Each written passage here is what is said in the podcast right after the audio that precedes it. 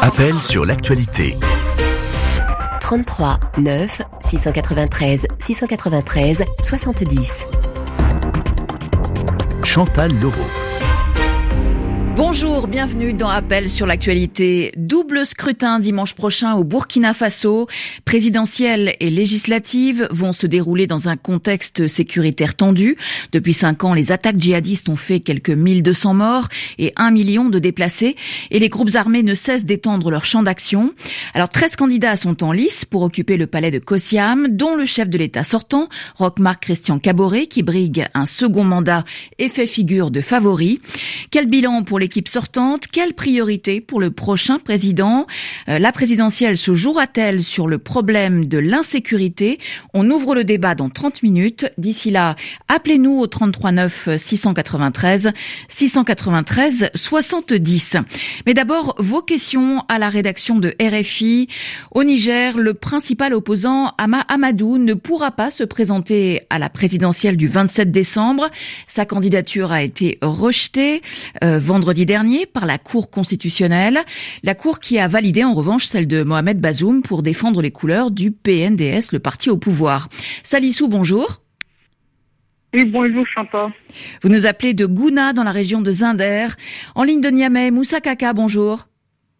Bonjour Chantal, bonjour à tous. Vous êtes le correspondant de RFI au Niger. Salissou, je vous donne la parole, on vous écoute. Oui Chantal, ce week-end, la candidature de Hama Amadou a été à la présidence a été rejeté par la Cour constitutionnelle. Amma Amadou avait promis de nouveaux recours en cas de rejet de sa candidature. Est-ce qu'il reste de voies de recours légales pour contester la décision de la Cour? Moussa Kaka. Oui, donc euh, écoutez Chantal, même s'il l'a promis, au regard de la loi nigérienne, il ne le peut pas. Il ne peut pas. J'ai posé la question à plusieurs hauts magistrats, à des avocats et d'autres hommes de droit. Tous sont unanimes les décisions de la Cour constitutionnelle sont susceptibles d'aucun recours. Ce sont des décisions définitives. On ne peut pas les commenter. On les exécute. Et la Cour ordonne même que cette décision soit publiée au journal officiel. Et pour votre information, aucun des multiples avocats de Hama Amadou n'a osé commenter cette décision. Un haut magistrat me disait hier que si les décisions de la Cour constitutionnelle sont susceptibles de voie de recours, vous pouvez les attaquer quelque part. Alors que si elles sont insusceptibles de, voie, de toute voie de recours, vous n'avez aucune possibilité d'attaquer cette Cour. Il me dit que ce sont là les exigences d'un État de droit. Il faut tout simplement se conformer à la règle. Moussa, euh, la Cour a déclaré euh, Ama Amadou euh, inéligible, mais sans donner de motif. Pourquoi? Elle, a, elle a motivé, hein, elle a motivé, elle a motivé. Ama Amadou a été rattrapé en deux mots par son, par l'affaire donc de supposition d'enfant, où il a été condamné à un mois d'emprisonnement ferme en compagnie de 28 autres personnes qui ont le même la, même affaire, qui ont été condamnés dans la même affaire. Voilà, cette affaire de, trafic de bébés entre le Niger et, le Nigeria. Hein. Exactement. Mais il a été euh, gracié au mois de mars par le président Issoufou. Il a été gracié par le président Issoufou parce qu'il y avait la maladie, donc le coronavirus qui a fait, qui a surgi au Niger. Et toutes les personnes âgées sont susceptibles donc d'être atteintes par cette maladie. Et ils ont jugé que vraiment, c'est une personne âgée, 70 ans, et qu'il lui reste que quelques mois seulement à purger donc de sa peine. Et donc, euh, ils ont jugé utile donc vraiment de le libérer et puis vraiment comme ça c'est quitte quoi. Il sera en bonne santé. Donc, euh, il a été gracié, mais il reste inéligible.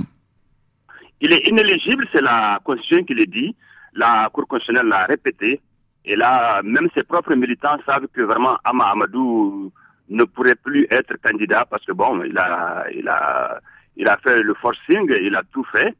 Ce qui veut, c'est qu'Amamadou, il a tout, il a essayé de s'accrocher et être candidat malgré ses déboires judiciaires. C'est une véritable bête politique hein, qui draine des foules à Niamey.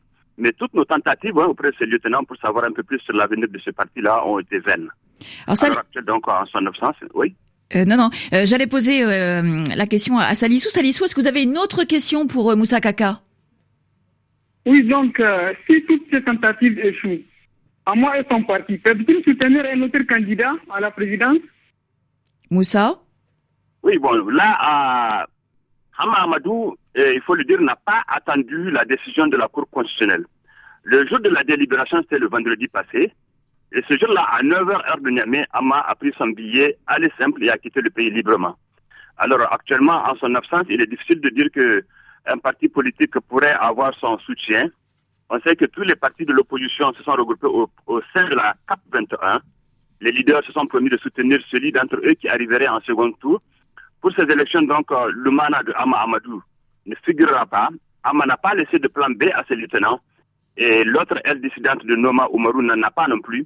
Elle attend son pouvoir en cassation. Et actuellement, je vous le dis ici à Niamey, en tout cas, ça bouillonne actuellement dans les rangs des militants. Ils sont très déçus. Certains même commencent à demander des comptes à leurs leaders. Merci beaucoup euh, Moussa Kaka pour ces explications. À bientôt sur l'antenne de RFI. Salissou, merci de nous avoir appelés. Bonne journée à Gouna. Direction à présent la République démocratique du Congo pour évoquer ce bras de fer qui oppose le président Félix Tshisekedi à son prédécesseur Joseph Kabila. On devait parler de ce sujet hier, mais les lignes téléphoniques nous ont joué euh, un mauvais tour. Aujourd'hui, euh, on espère que tout va bien se passer. Anna Clay, bonjour. Bonjour, Madame Chantal. Alors, Anaclé, vous nous appelez de Kinshasa, d'où est en ligne également Sonia Rollet. Bonjour, Sonia. Bonjour. Euh, euh, Sonia, vous êtes prête à répondre aux questions d'Anaclé. Anaclé, vous avez la parole. Merci, Chantal. Bonjour à tous les auditeurs de RFI. Depuis un certain temps, le président Félix Tshisekedi a engagé une série de consultations politiques.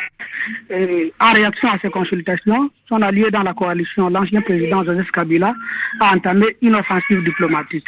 Alors, ma question est de savoir, est-ce qu'il y a-t-il éventualité que les partenaires internationaux puissent intervenir dans cette affaire des politiques intérieures du pays? Sonia Rollet. Alors, euh, c'est vrai que le, président Kabila a commencé par envoyer des émissaires et des lettres à un certain nombre de pays.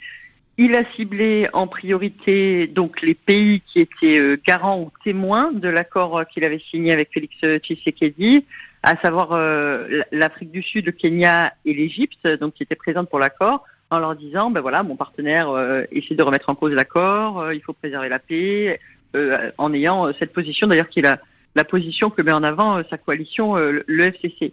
En réponse à ça, Félix Tshisekedi a également envoyé des, émissaires pour expliquer son propre point de vue. Donc ils essaient l'un comme l'autre de prendre euh, d'abord les témoins de l'accord à témoin et d'essayer de, parler. On a vu encore hier le président Tshisekedi partir en Angola pour rencontrer son homologue João Lorenzo pour lui expliquer encore la situation et demander son assistance y compris en appui aux forces de, sécurité, alors qu'on sait que une partie des forces de sécurité, au moins, euh, est très proche de l'ancien chef de l'État.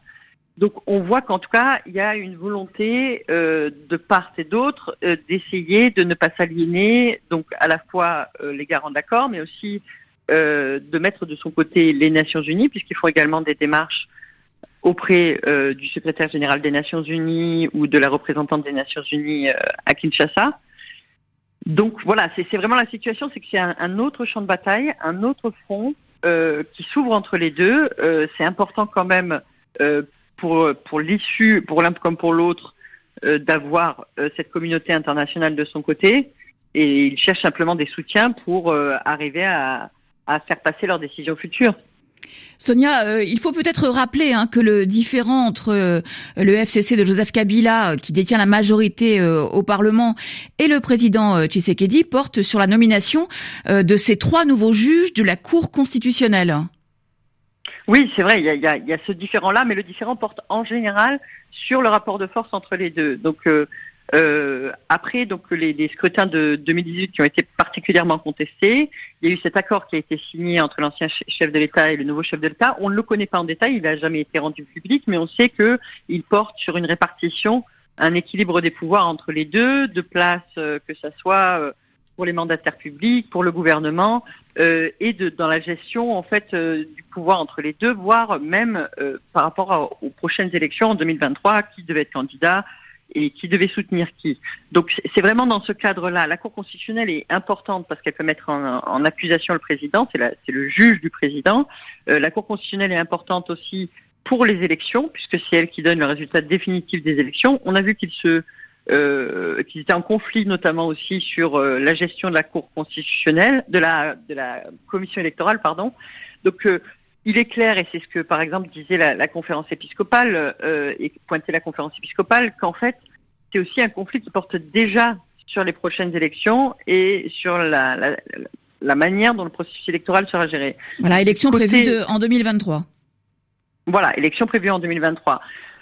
À l'heure actuelle, ce que dit le président Tshisekedi, c'est qu'il n'arrive plus à gouverner avec euh, son partenaire, qui c'est vrai maîtrise les chambres, euh, et puis il y a également l'essentiel des gouverneurs, et, euh, et qu'il bloquerait toutes ces décisions, ce que dément la coalition de, l'ancien chef de l'État, en disant que simplement c'est une remise de l'accord, qui s'était mis d'accord sur un certain type de gestion, et qu'il cherche à le remettre en, cause, donc à s'affranchir finalement de la mainmise de son prédécesseur. Donc aujourd'hui, Félix Tshisekedi est prêt à rompre l'accord de coalition. En tout cas, c'est ce que disent ses partisans. Euh, il y a aussi des appels pour euh, réexaminer en fait l'accord de coalition et que l'ancien nouveau chef d'État euh, trouve un accord. Après, ce qu'on sait, c'est qu'il y a encore des consultations aujourd'hui et que les consultations donc ne sont pas terminées et qu'à l'issue de ça, le président doit s'exprimer et faire un discours à la nation pour dire quel est le résultat et à quoi il est parvenu. Euh, à l'heure actuelle, il cherche euh, à savoir s'il peut avoir une, majorité parlementaire, qui peut dégager une majorité parlementaire, alors que sur le papier, les députés sont pro-Kabila. Et euh, éventuellement aussi ses partisans ou, le président de, son parti dit aussi qu'il est possible qu'ils cherchent à dissoudre l'Assemblée nationale, tout simplement pour organiser des élections et essayer de changer la couleur de l'Assemblée.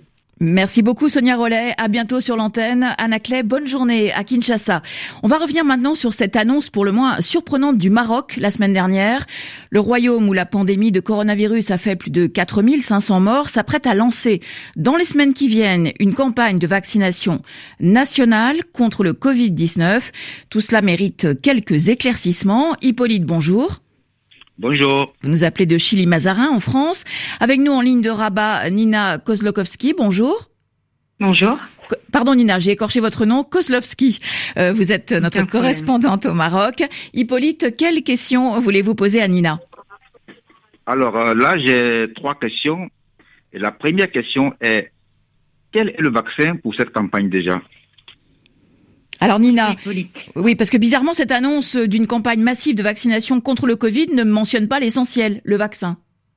Effectivement, euh, le, communiqué du Maroc n'a pas euh, donner de précision sur le vaccin. Alors nous, ici sur place, on sait qu'il s'agit euh, du vaccin chinois développé par le laboratoire euh, Sinopharm. En fait, pour rappel, le 20 août dernier, euh, le Maroc a signé un accord de coopération avec la Chine pour réaliser des essais cliniques de phase 3 sur 600 Marocains volontaires. C'est pas le seul pays qui a signé ce genre d'accord avec la Chine. On a aussi eu la Jordanie, l'Argentine et en tout globalement dans le monde, il y a environ 50 000 personnes qui ont participé euh, à ce test. Et puis, euh, en Chine, euh, le vaccin est déjà administré à des milliers de, personnes. Alors sur le terrain, les professionnels du secteur de la santé ont été surpris hein, par par cette annonce parce que le vaccin doit passer par l'étape cruciale de l'homologation par l'OMS et ça, ça peut prendre du temps. Alors oui, ils ont été euh, un petit peu euh, surpris. Euh, en fait, sur le terrain, les médecins qui sont en charge des, essais cliniques, effectivement, notent peu d'effets secondaires importants et remarquent qu'effectivement, ce vaccin empêche les gens d'être contaminés ou de développer des, formes graves. En Chine, le laboratoire Sinopharm, lui aussi, est très optimiste quant aux résultats de son vaccin. Mais effectivement, de là à parler d'une campagne de vaccination massive, on va un petit peu vite euh, en, besogne. Euh, d'abord parce que effectivement, le vaccin doit passer par euh, l'étape de l'homologation avec l'OMS, et puis surtout sur le terrain, une campagne massive, ça demande beaucoup d'organisation logistique. Néanmoins, le Maroc va quand même vacciner des gens, effectivement, dès mi-décembre. ce qu'on appelle les frontliners vont être vaccinés. Donc il s'agit des médecins, des forces de sécurité et des enseignants. Et puis de fin décembre jusqu'à fin mars, les populations les plus vulnérables euh, pourraient être aussi euh, vaccinées. Euh, Hippolyte, vous avez une autre question pour Nina? Oui, ben, donc j'ai failli, enfin, je devais déjà poser la question, mais ça a été presque répondu. je devais demander comment expliquer ce timing. Morel a déjà expliqué. Donc la dernière question que je pose, c'est le Maroc souhaite être le carrefour de l'exportation du vaccin contre le Covid-19 vers les pays africains. Quel serait l'intérêt du Maroc pour jouer ce rôle? Nina, brièvement. Oui, bah écoutez, il y a, y a, pas mal d'intérêt euh, là-dedans. Euh, effectivement, le, le, Maroc a négocié avec la Chine euh, le, le, transfert de technologie de, de, de, ce vaccin. D'abord, il y a un intérêt économique. le Royaume dispose d'une industrie pharmaceutique extrêmement performante et qui veut jouer un petit peu sa, sa carte dans, dans, cette crise. Et puis, il y a bien sûr un intérêt un peu géostratégique. Vous savez que dans cette crise, le Maroc fait très attention à, à son image. Il a envie de montrer qu'il est proactif, qu'il est précurseur. Et puis, depuis pas mal d'années déjà, le Maroc travaille à, accroître son leadership sur le continent. Trouver un vaccin euh, pour l'Afrique, ce serait quand même déjà euh, un très très bon point. Euh, et c'est aussi une manière de montrer que le Maroc rivalise avec les plus grandes puissances de ce monde. Merci Nina euh, Kozlovski pour ces explications. Hippolyte, à bientôt. On va terminer cette première partie d'appel sur l'actualité avec la démission collective la semaine dernière de l'ensemble des députés pro-démocratie du LECO, le Parlement de Hong Kong, en signe de protestation après l'exclusion de quatre d'entre eux du Parlement. Jean-Pierre Cabestan, bonjour. Bonjour. Vous êtes professeur en sciences politiques à l'Université Baptiste de Hong Kong, en ligne de l'abbé en Guinée-Conakry. Alceni, bonjour. Bonjour Chantal Loro, bonjour Jean-Pierre. Quelle question vouliez-vous vouliez -vous poser, euh, Alceni Pourquoi ces quatre élus pro-démocratie ont été exclus? Jean-Pierre Cabestan. Alors, la raison officielle, c'est qu'ils euh, ont porté atteinte à la sécurité nationale euh, du pays, de la Chine, euh, la raison plus spécifique, euh, c'est qu'on les accuse d'avoir eu des contacts avec les autorités américaines et de les avoir, leur avoir conseillé de prendre des sanctions contre le gouvernement chinois euh, lors du passage de la loi de sécurité nationale le 30 juin dernier. Et donc, ils sont accusés de collision avec l'étranger, qui est un des chefs d'incuspation possibles au terme de la loi de sécurité nationale qui est entrée en vigueur donc le 1er juillet de 2020. Voilà la véritable raison. Le, évidemment, les conséquences sont extrêmement néfastes pour Hong Kong et pour son pluralisme politique et encore plus pour euh, ceux qui à Hong Kong voulaient pousser pour plus de démocratie. Alceni, vous avez une autre question pour Jean-Pierre Cabestan? Oui. Cette démission de masse laisserait le Parlement aux mains des députés alignés sur Pékin.